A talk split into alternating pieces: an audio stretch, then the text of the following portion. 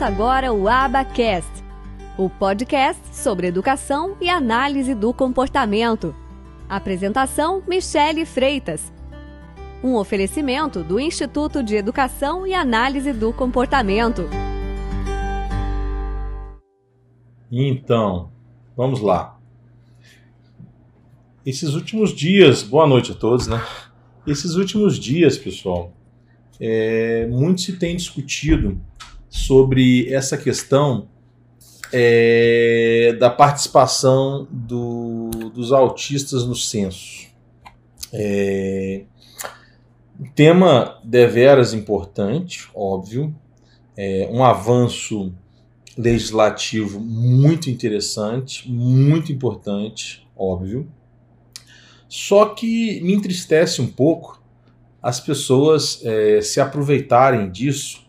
Deveria, devia e deve ser esse ganho não é, para os autistas. E não é, se aproveitar disso para falar bem ou mal do presidente, bem ou mal de governos passados, tá? onde por coincidência ou não, por políticas públicas ou não, muitos avanços legislativos dos autistas é, ocorreram.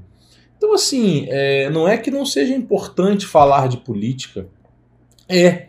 Só que você quer falar do censo enquanto direito do autista, fale, ponto final, feche a tela, inicie um novo vídeo, inicie um novo texto e vá falar de política. É, não misture, porque o importante aqui é o avanço do direito dos autistas.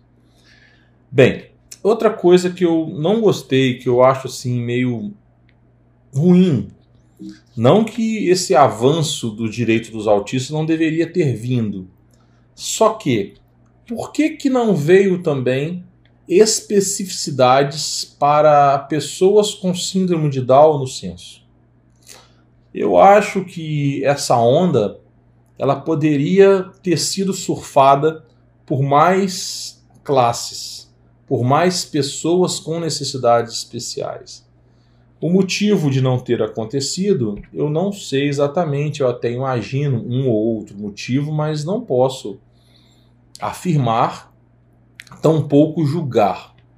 Só que eu faço essa crítica e deixo essa crítica construtiva não pejorativa e não desmerecendo, óbvio que não, quem diretamente lutou, contribuiu e fez com que esse direito, essa questão dos autistas no censo, fosse inserida no ordenamento legislativo. Para isso, eu bato palmas, tiro meu chapéu com toda sinceridade. É só uma ponderação para a gente poder somar também para as outras classes com necessidades especiais. Lembrando que eu tenho um filho autista, né? Então é, é, eu não sou contra a nenhum tipo de avanço. Tá?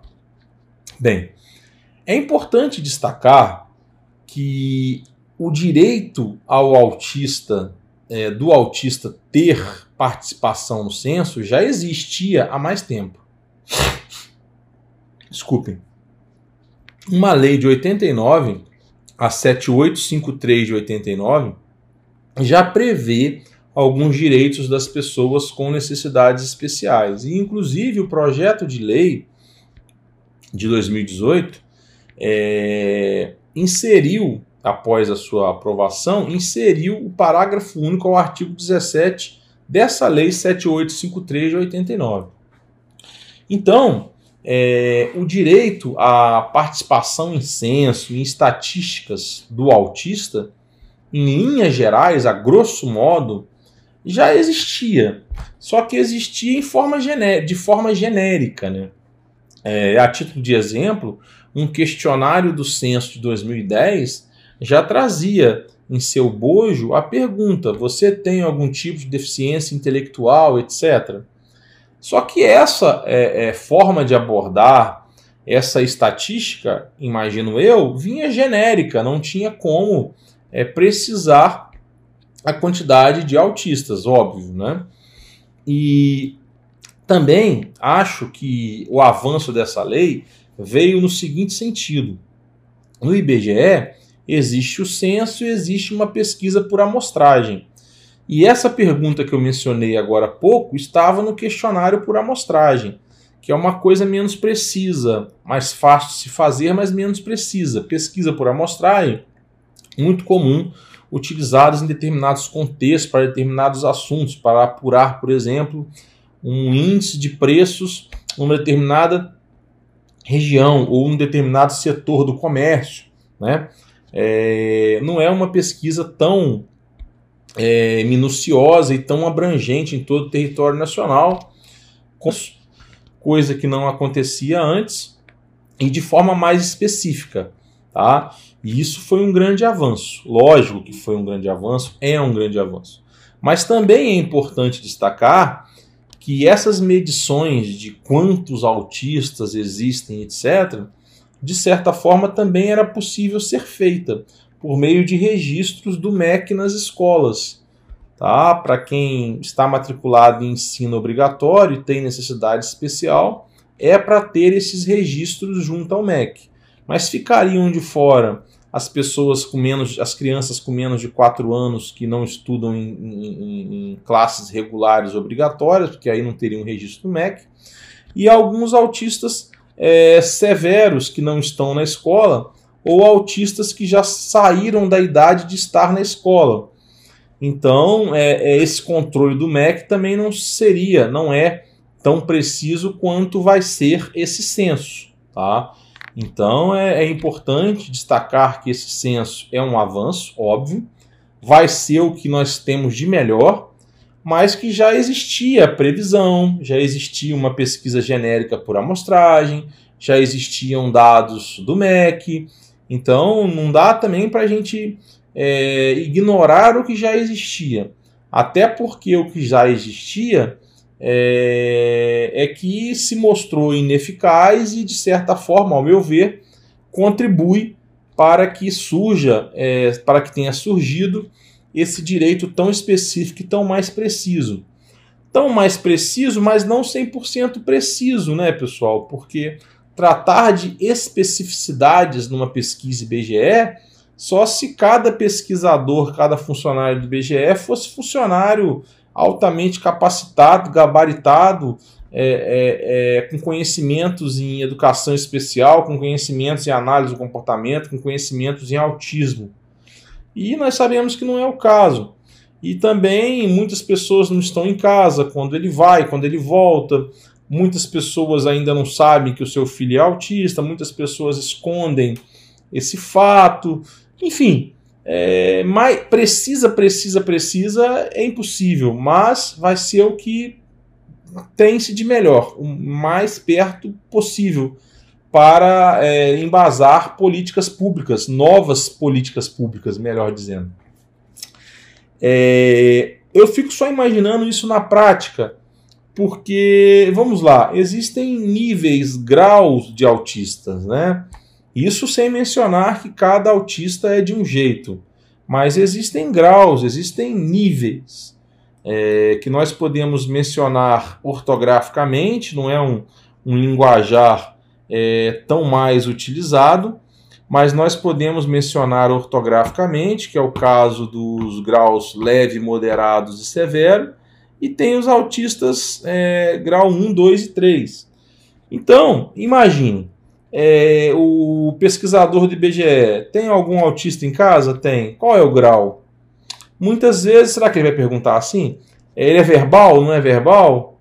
É, e muitas vezes, ele toma remédio, não toma remédio?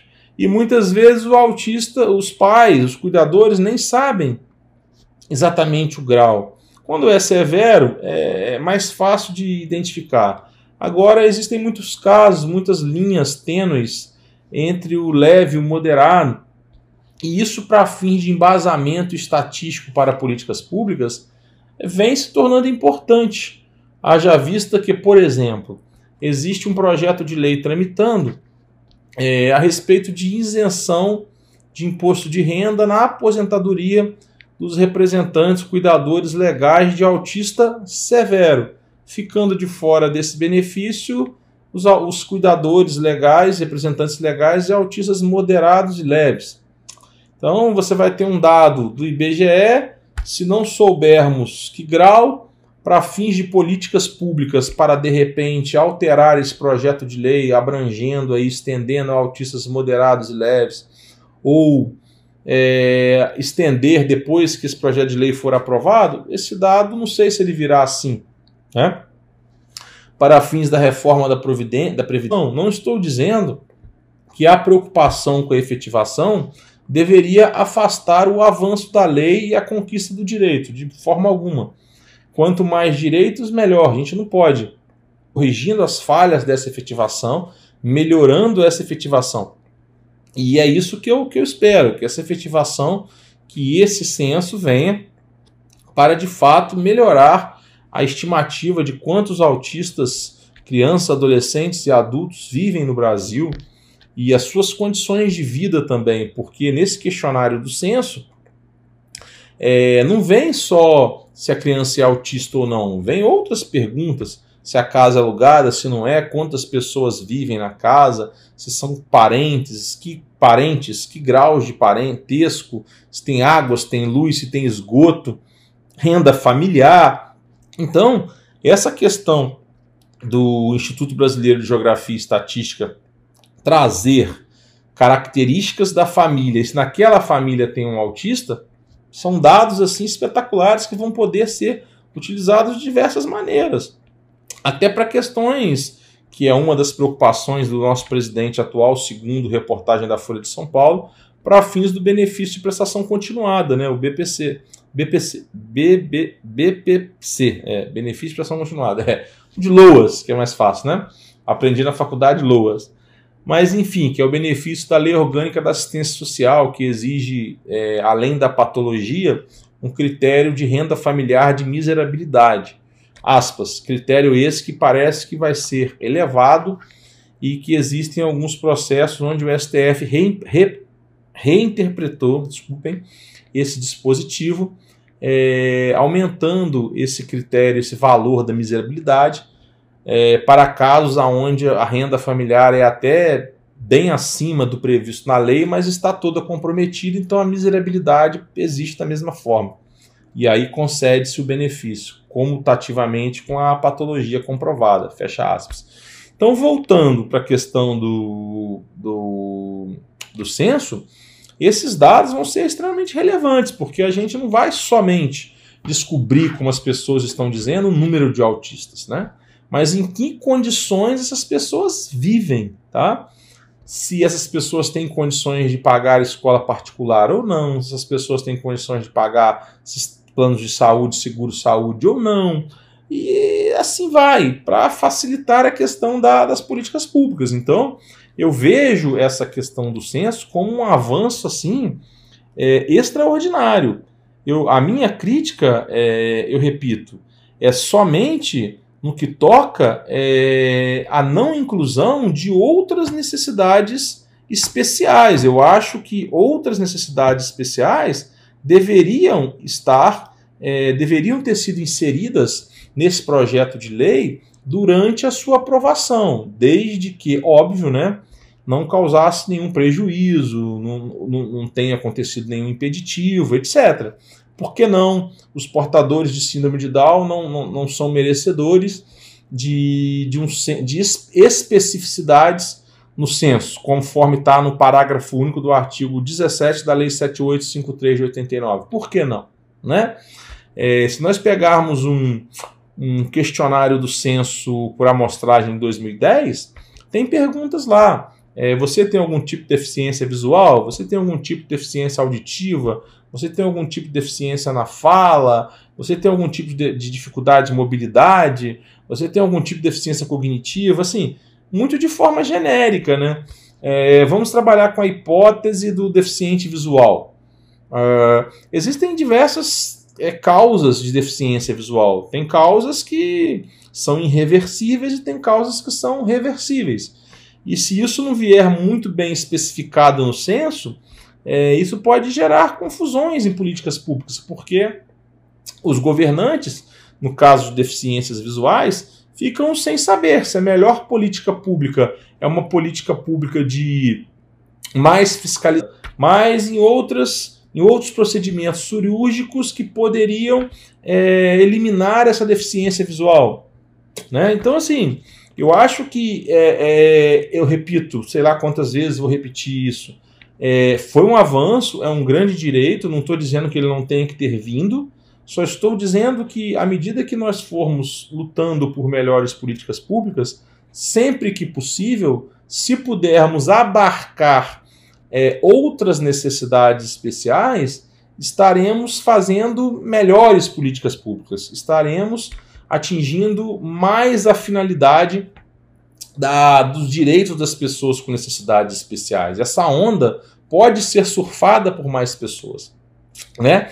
Como os autistas surfaram nas ondas das pessoas com necessidades especiais. A lei 12.764/2012, seu artigo 1 parágrafo 2 quando iguala os autistas às, pessoas, às demais pessoas com necessidades especiais para fins de direitos, políticas públicas, etc. E foi até por força dessa isonomia, dessa igualdade legislativa que vem surgindo outros direitos, inclusive esse direito ao censo. Quando o autista embarca na onda das pessoas com necessidades especiais, por que, que as outras pessoas com necessidades especiais não podem embarcar também na onda do autismo, não é isso? Ainda está em tempo de outros projetos de lei serem apresentados visando essa questão do censo para outras pessoas com necessidades especiais.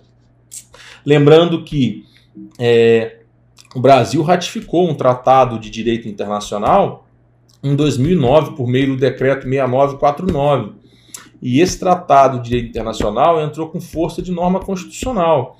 E esse tratado ele é bem abrangente, ele tem assim diversos direitos, diversos dispositivos, e ele abrange diversas necessidades especiais, não só o autismo. E foi a partir dele que todo o avanço legislativo é, surgiu no Brasil, né? A lei dos autistas de 2012, a nova lei de pessoas com necessidades especiais em 2015. Então, nós estamos, pessoal, no mesmo barco. Não dá para ficar, ah, não, eu vou brigar só por, por direito de autismo, eu vou do autista, eu vou defender só a classe do autista. Não, eu acho que não é por aí. Como eu disse, sendo possível, eu penso que políticas públicas é, como censo, como reforma da Previdência, como é, isenção de imposto de renda, deva vir para todas as pessoas com necessidades especiais à medida que elas precisem, claro, com as suas peculiaridades, tá? E é isso. Eu sou 100% a favor do censo, pessoal, acho que vai ser muito bom, é um ganho muito produtivo é, para o governo, por exemplo, implantar é, escolas mais preparadas, treinar mais profissionais, né, treinar mais mediadores, etc. Mas é, eu gostaria muito de ver essa classe das pessoas com necessidades especiais mais unida na medida do possível para que projetos como esse, é, eu bato palmas para esse projeto, minha única ponderação positiva é essa, para que mais pessoas se beneficiem desses avanços legislativos. Tá bom, pessoal? Um grande abraço, fiquem com Deus e é isso aí.